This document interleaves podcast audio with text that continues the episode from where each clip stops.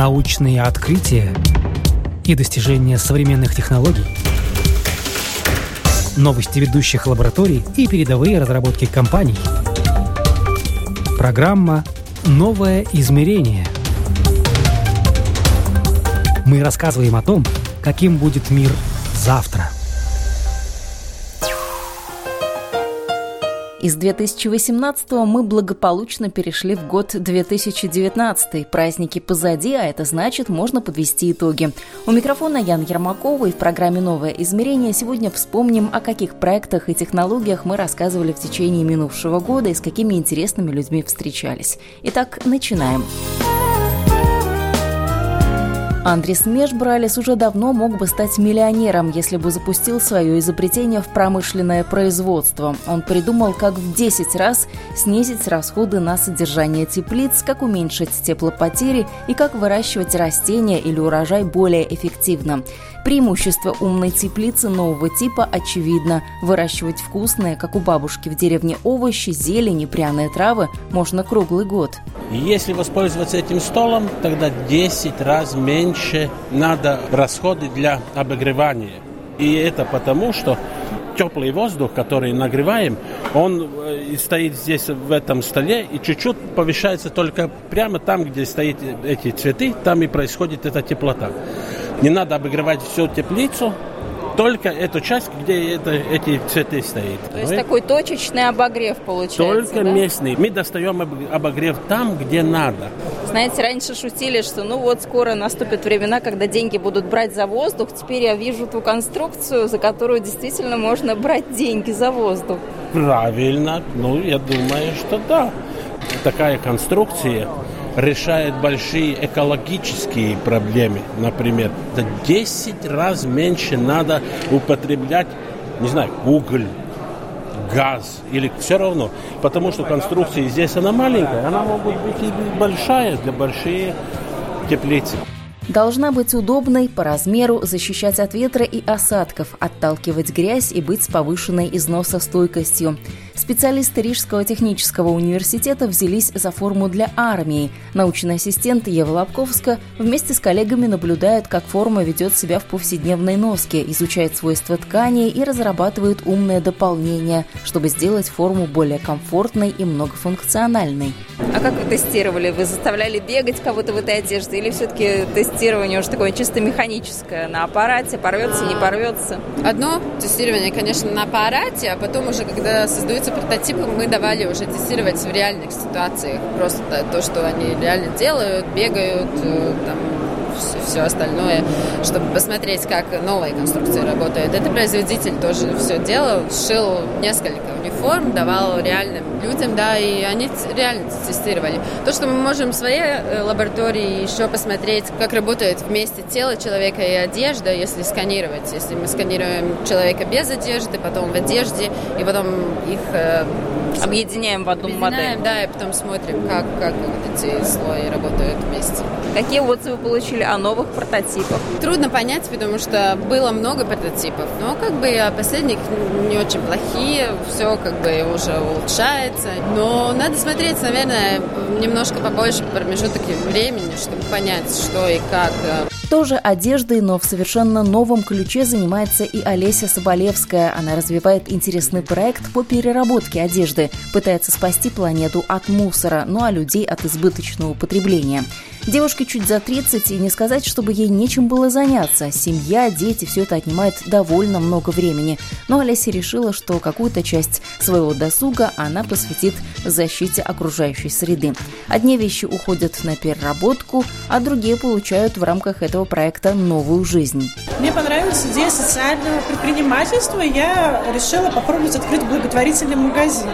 Но мой магазин связан не просто с тем, чтобы люди отдавали ненужные вещи, и они бы дальше перенаправлялись. Он связан с защитой окружающей среды, тем, чтобы люди не выбрасывали в мусор ненужные вещи. Да? И даже есть плохие вещи, которые мы просто даем дальнобойщикам, они моют свою машину. Ну, скажем, а до этого как вы додумались? Вот как вы додумались, что конкретному дальнобойщику нужна тряпочка, чтобы он мыл окно или там, не знаю, машину? Как? У меня есть пододеяльник старый, я не знаю, что с ним делать. Так это один пододеяльник, а вы решили проблему в глобальном масштабе практически. На самом деле здесь как бы ничего, ничего такого нет, да, достаточно просто слушать и видеть. То есть проблему нужно решить в том случае, если она тебе действительно по сердцу очень близка. В минувшем году с гостями программы «Новое измерение» мы также успели порассуждать о будущем точной навигации, дронов и других умных гаджетов. Дмитрий Кисленко из компании Precision Navigation Systems рассказал о том, какие новые возможности мы получим, когда научимся с ювелирной точностью получать и передавать координаты. Например, есть очень интересная задача, э, наши шведские коллеги э, нам о ней рассказали, в реальном времени построение 3D-модели объекта. Например, пожар какой-то в здании, нужно построить 3D-модель быстро, очень быстро, и принять решение, что делать на основании уже построенной 3D-модели. Для этого два дрона должны летать в виртуально жестко связанной сцепке между собой. То есть между ними должна быть постоянный вектор между двумя дронами, и они должны смотреть на объект как человеческие глаза, чтобы строить сразу же трехмерную стереокартинку. Как позиционировать эти дроны друг относительно друга? Например, с помощью высокоточной спутниковой навигации. То есть, чтобы они летели вот практически как э, самолет, который выполняют фигуры высокого Совершенно пилотажа. верно. И точнее, чем фигуры, потому что те фигуры все-таки выполняются людьми. Спорт – еще одна большая сфера, в которой появляется много новшеств. В спорте уже давно не играют на авось и не доверяют удаче. Результаты прямо или косвенно зависят от технологий, которые сейчас как никогда работают на спортивную индустрию. Максар Шепхинеев из компании «Айсберг» приводит в пример хоккей, где благодаря алгоритмам машин машинного обучения можно не только предсказывать результаты матчей и просчитывать наиболее эффективные стратегии, но также отслеживать нюансы поведения игроков на льду. Краткосрочная задача у хоккейного клуба. Вот есть матч, его надо выиграть. Звучит совсем не очень хорошо. Задача очень нечеткая, и как бы даже если мы ее переформулируем, а давайте мы забьем больше и пропустим меньше, звучит все равно не лучше. Очень долгое время вообще рынок всей спортивной аналитики был занят исключительно описательной аналитикой. То есть, если человек забил гол, он хороший нападающий, если человек не забил гол, он, наверное, плохой нападающий. Если человек очень долго не забивает голы, наверное, он очень плохой нападающий. Но, как правило, это так не работает, потому что нападающий может открываться в зоны, он может создавать моменты для своих партнеров. И, в принципе, делать очень много полезной черновой работы, которая вот так просто через количество забитых голов не учитывается. И наша задача отчасти помочь хоккейным клубам увидеть подобные моменты в игре игроков, в игре команды и дать им какие-то релевантные рекомендации именно с точки зрения как и продвинутой спортивной аналитики, так и с точки зрения машинного обучения. А еще в минувшем году мы много путешествовали и даже успели заглянуть в гости к соседям в Литву, Друскиненкай, где находится единственная в Балтии крытая лыжная трасса. Комплексу уже 7 лет, построен он по последнему слову техники. Вся конструкция похожа на космический корабль. Наш гид по сну арена Кистутис говорит, что новый искусственный снег досыпают на трассу каждую ночь. И вот парадокс. Технологии идут вперед, а снег, как делали раньше, так точно делают и сейчас. Меняется только применение трассы. Сложных трасс у нас нету. Нету таких сложных трасс потому что это сделано для отдыха, а не, для, не только для спортсменов. Есть э, для сноуборда это препятствия разные, там разложенные, два-три перепада таких небольших. Но все равно позволяет и любителям кататься, да, и, и спортсменам. И, и спортсменам позволяет кататься, да. А съемки проходят тут? Бывает. Иногда попросят тут испытание машин вот делает. Новые машины, которые вот рекламные, рекламу делает, какая лучшая машина. Так их загоняет на снег там как они на снегу в горку двигаются, как это все делают. Тут закрывают для этого трассу, да? Запускают Нет, машину вот, вот, или как? Например, трасса. Сейчас трасса обычные дни начинает работать с 12 часов. Да? Когда мы уже знаем, что мероприятие какое-нибудь будет такое заранее, приготавливаем мы трассу и открываем ее 9-10 часов. Они приезжают, там пару часов поработают и уезжают. Мы за, загладили эту трассу, заделали и подготовили к 12 часам. Кстати, о машинах. В минувшем году мы побывали на заводе, где делают самые большие машины в мире. С конвейера БелАЗ сходят гиганты грузоподъемностью от 30 до 450 тонн. За один моточас на холостом ходу самосвал расходует 100 литров топлива, ну а под нагрузкой и вовсе 300 литров. На сегодняшний день предприятий, которые выпускают похожие многотонники, всего лишь 7 в мире. Первый самосвал на 450 тонн сделали 5 лет назад. Машина сразу же стала самой большой в мире и благодаря своим характеристикам была занесена в Книгу рекордов Гиннесса. Ей принадлежит сразу два сертификата, как по размерам, так и по перевозимости грузов. Как это управлять машиной размером с дом? Я испытала это на личном опыте и могу подтвердить, за рулем гиганта чувствуешь себя гораздо лучше и увереннее, чем на легковушке. Только представьте себе пока трехэтажный дом на колесах, высота колеса которого 4 метра. Вот практически вот высоту нашего помещения.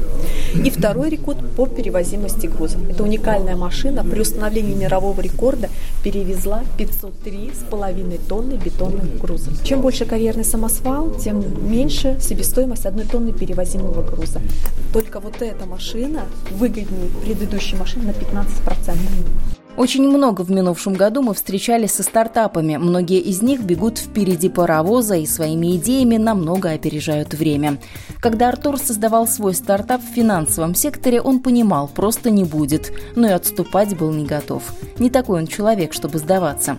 За плечами у него был уже опыт работы в банке, в аудите, но тонкости бизнеса пришлось постигать, когда появились первые клиенты. Нынешнему поколению предпринимателей, особенно тем, кто решил попробовать себя в каком-то стартапе, Артур теперь уже сам дает советы, как преуспеть и вырасти. Молодой человек советует быть в хорошем смысле слова агрессивными, упертыми и ни в коем случае не идти на поводу у лени. Бизнесов 10 я пытался разных, разного размера запускать, и много чего не получалось. Это естественно, поэтому пусть пробуют. Пробуют, банкротируют, пробуют, банкротируют. Будут сидеть на шее у родителей, на хлебе и воде, и вот с какого-нибудь там десятого раза. Да, либо пусть рискуют. А еще совет всем тем, кто работает на кого-то и хочет открыть свой бизнес, уйдите с работы. Завтра же. Только так ты сможешь стать предпринимателем. Потому что все эти истории о том, что я буду параллельно работать и свое развивать, это все фигня. Не работает? Не работает. Почему? Потому что есть план Б. Хочется одной попы на двух стульях сидеть. Хочется, но у многих-то получается. У них не получится. Ты должен быть полностью сфокусирован на том, что ты делаешь. Во-вторых, ты должен знать, что у тебя нет плана Б. Это твоя единственная возможность. Ты должен пахать 24 часа в сутки над этим проектом, который ты делаешь. У тебя нет денег. У тебя нет денег на счету, чтобы жить. Соответственно, ты должен сделать и заработать деньги. А не быть стартапом, который 5 лет что-то делает, он убыточный, живет, прожигает деньги инвесторов и считает себя крутым юникорном, который нафиг никому не нужен.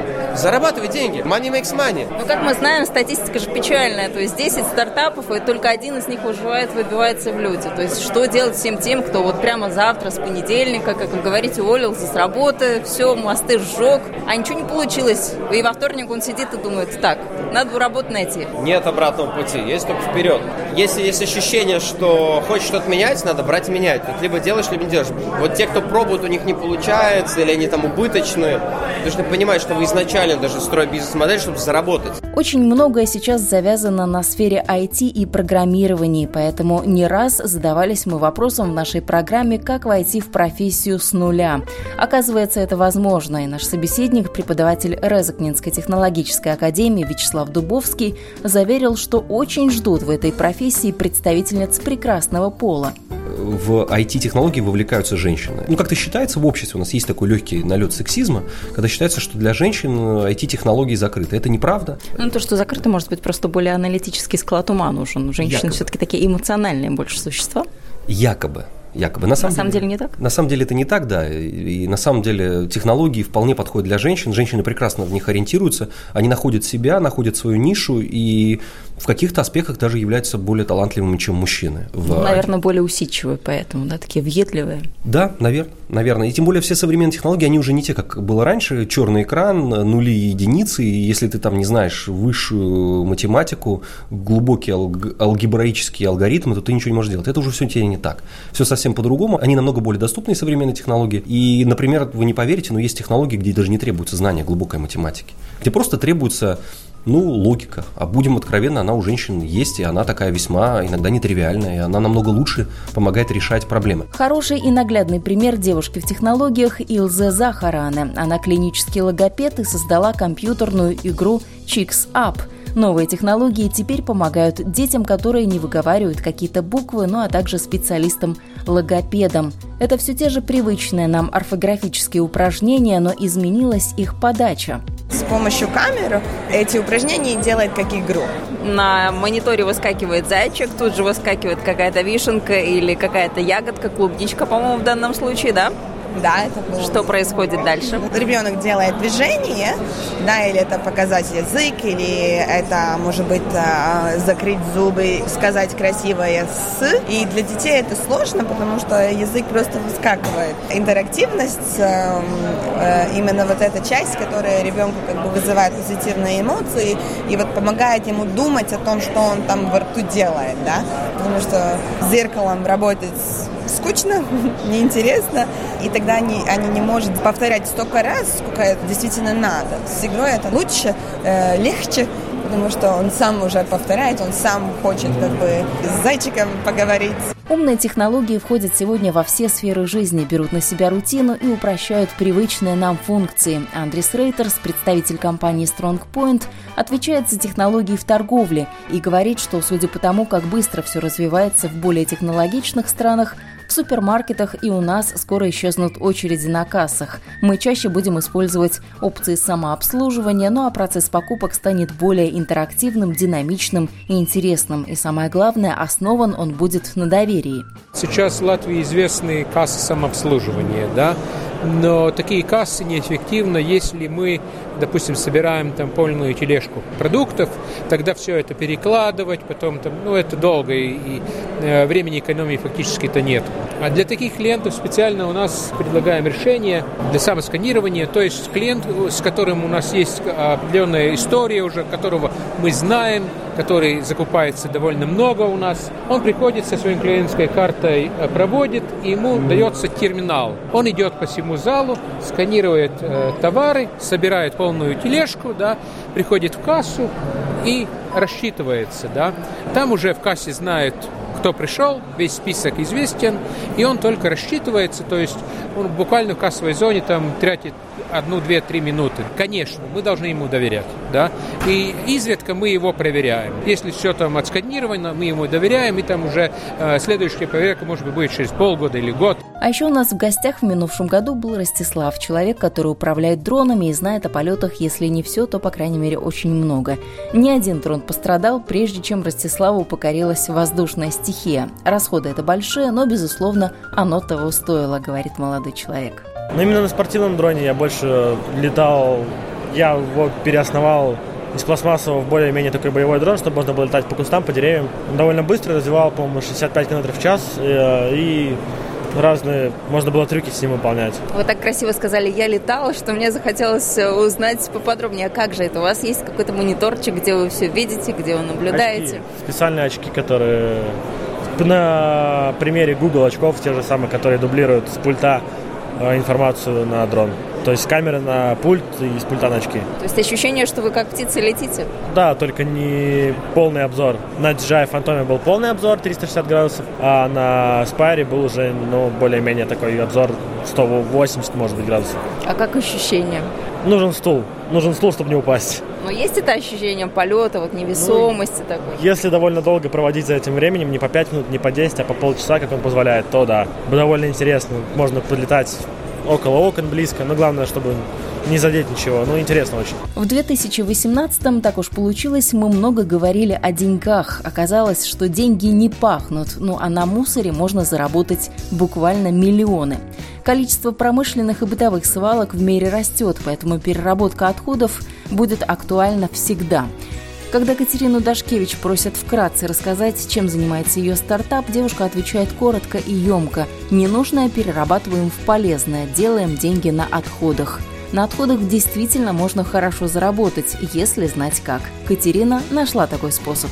Это была разработана э, конструкция с технологией для сжигания куриного помета на птицефермах с уже изготовленным прототипом, который сжигает вот эту, значит, э, биомассу куриную, да, куриных отходов и превращает ее в энергию, которая впоследствии направляется на отопление той же птицефермы. Взялись мы за проект, и вчетвером уже накопали, что мы можем сжигать также. Подстригают, когда газон. Сухая трава.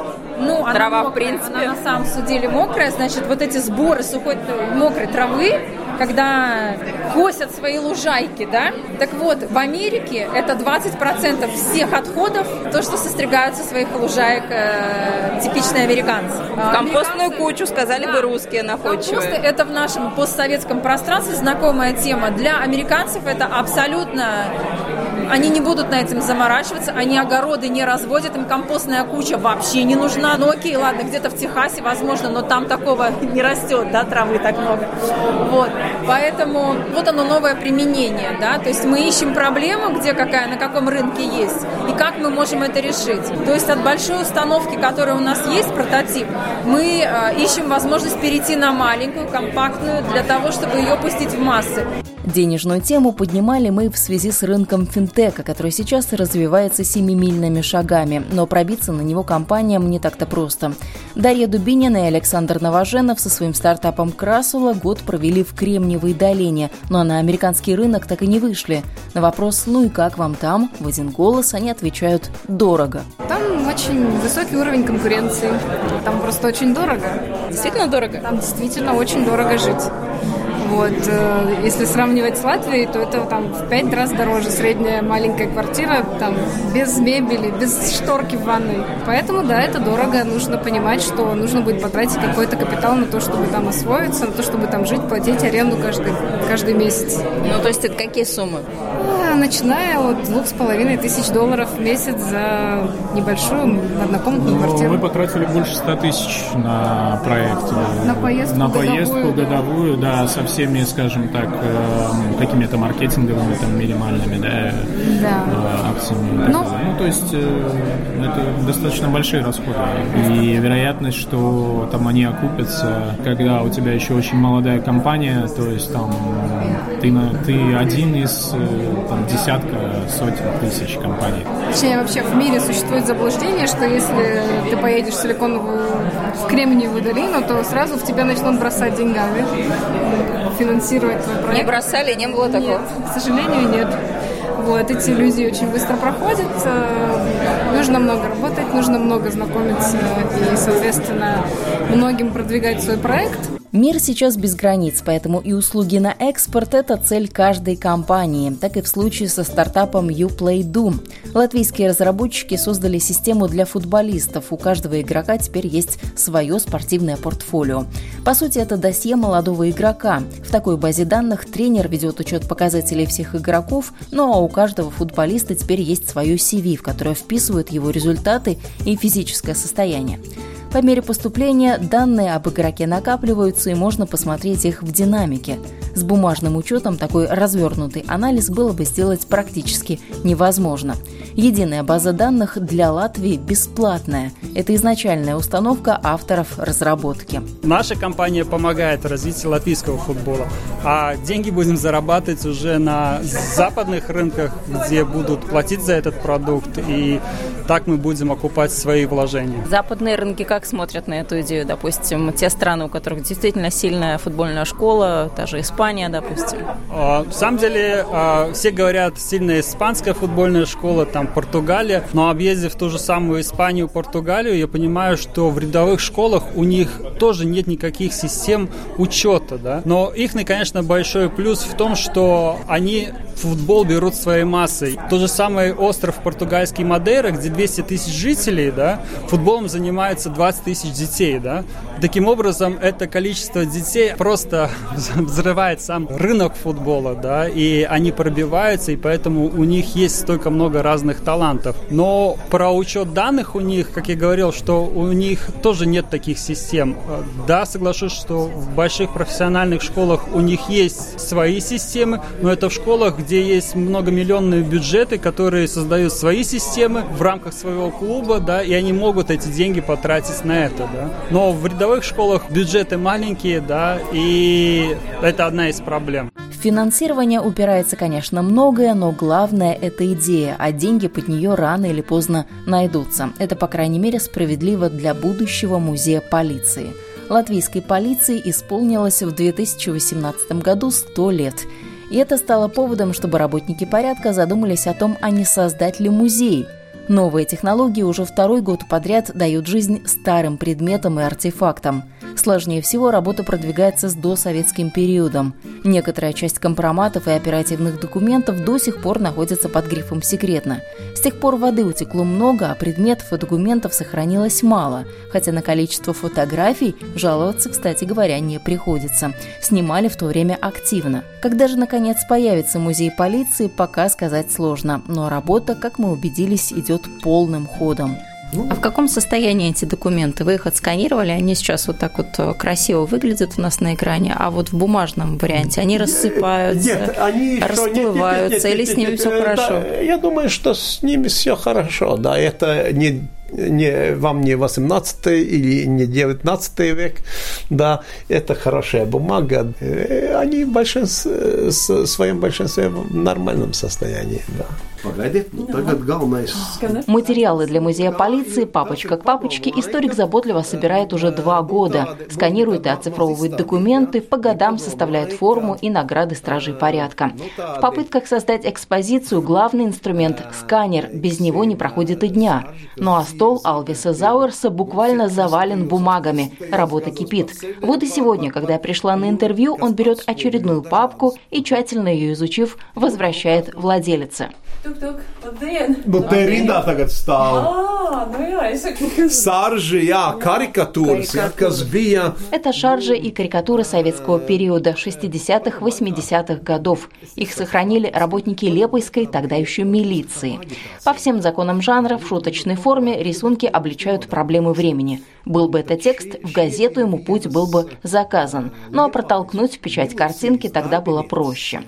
Из этих милых карикатур получилась вполне неплохая выставка в вестибюле управления полиции. Ну а чтобы создать полноценный музей, необходимо настоящее помещение, большие и просторные. Пока основная проблема только в этом. Историк мечтает, чтобы музей заработал в полную силу, как настоящий объект культуры, с архивами, фондами, постоянными сотрудниками и сменными экспозициями.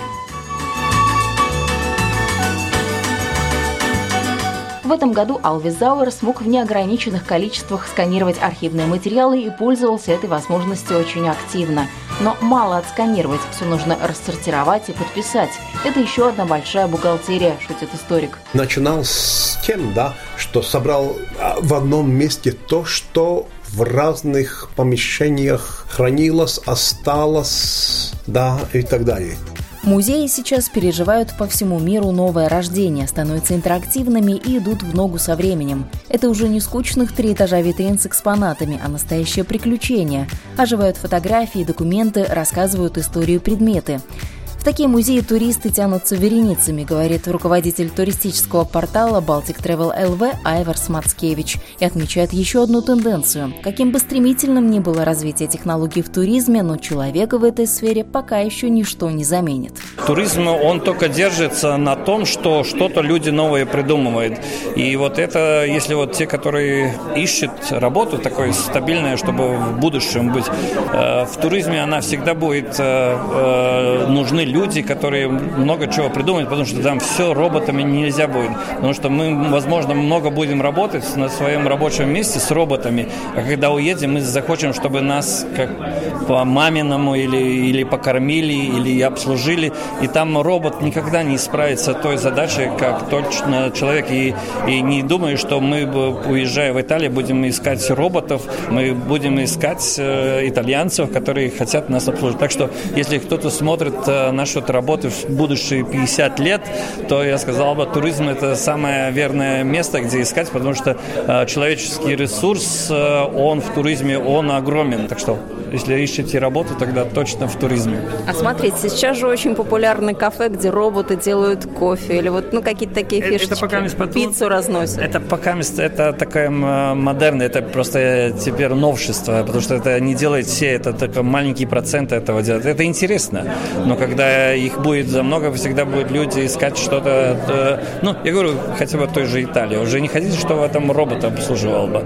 Может, если вы едете в Лас-Вегас, да, это подходит к этому месту, возможно, что там вы примете, что это робот делать или, или где-нибудь друг. А так, если вы едете, и тенденция есть, чтобы аутентизм, ну, чтобы найти, как вот этот в старину приготавливается это, и люди будут искать э, вот такие вещи, которые нельзя вот э, зашел в магазин купить что, что-то особенное, потому что каждый, который приезжает в свое путешествие, он хочет чем-то похвастаться, что он нового, что-то нового узнал, что-то нового увидел, и в этом серии, ну, что он будет сказать, что робот его там служит, ну, это неинтересно, как говорится. Ну, теперь в это время это еще интересно, но через лет 5-10, когда появится у нас э, искусственный интеллект, люди будут искать людей, а не не этих роботов и так далее. Историк Арунас Астрамскас полностью оправдывает эту теорию. Уже 20 лет он руководит краеведческим музеем в Пуневежесе и радушно встречает каждого посетителя.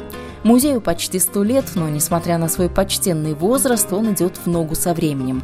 Заходим в зал истории природы. Именно здесь и собрано все то, что должно привлечь внимание любого взыскательного туриста. Да, тут у нас есть такая линейка с изображением всяких событий, потому что, когда говоришь 20 лет, люди знают, что это было довольно давно. Когда 200 лет, они знают, что было, ну, точно давно. Когда говоришь, что 2 миллиарда назад, они ничего не понимают. Им это все равно, они не знают, что это. И мы сделали эту линейку, в которой 100 лет – это одна секунда. Так. То есть сотворение мира можно посмотреть на одной стене практически. Да. И тут у нас первое событие, это когда э, взорвалась... Э, большой взрыв. Большой да. взрыв, и, и наша Вселенная появилась. Если мы по нашим меркам померим, тогда это было 4 года и 102 дня назад. Это 4. если вот в этих секундах, да, мерить, да, которые да, вы да, придумали. Да, а если в нормальных если в нормальных годах 13 миллиардов с половиной. Тогда жили Динозавры. Динозавры, Земле. Самое лучшее время для них жизни было 20 дней назад.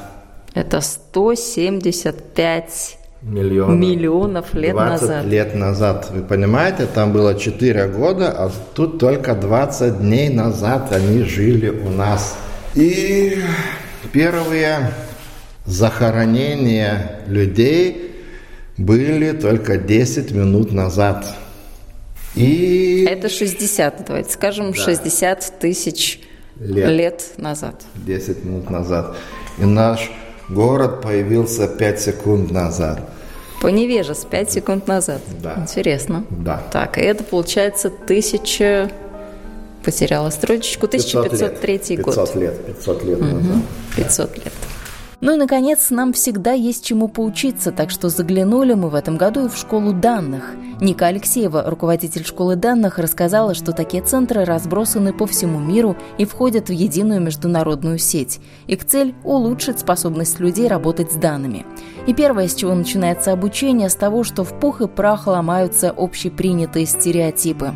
Кстати говоря, работа с данными сегодня в некоторых университетах выросла в отдельную бакалаврскую и магистрскую программу. Ну а среди профессий будущего эксперты рынка труда все чаще называют специалистов по визуализации и анализу данных. Существует э, предрассудок, что э, с данными работают специалисты, эксперты, люди ученые или финансисты, но данные становятся все больше и больше доступны для каждого. Правительство открывает данные, чтобы люди могли принимать более продуманные решения, приходили к успешным результатам и таким образом повышали свое жизненное качество. Например, где покупать дом. Э, ведь это большое вложение, и если правильно его принять, может быть, со временем стоимость дома вырастет. Ну что ж, много интересного было в программе «Новое измерение» в 2018 году. Но прогресс на месте не стоит, поэтому и в 2019 мы продолжим рассказывать о технологиях, разработках, изобретениях и необычных стартапах, как латвийских, так и мировых. С праздниками еще раз и до новых встреч уже в новом 2019 году.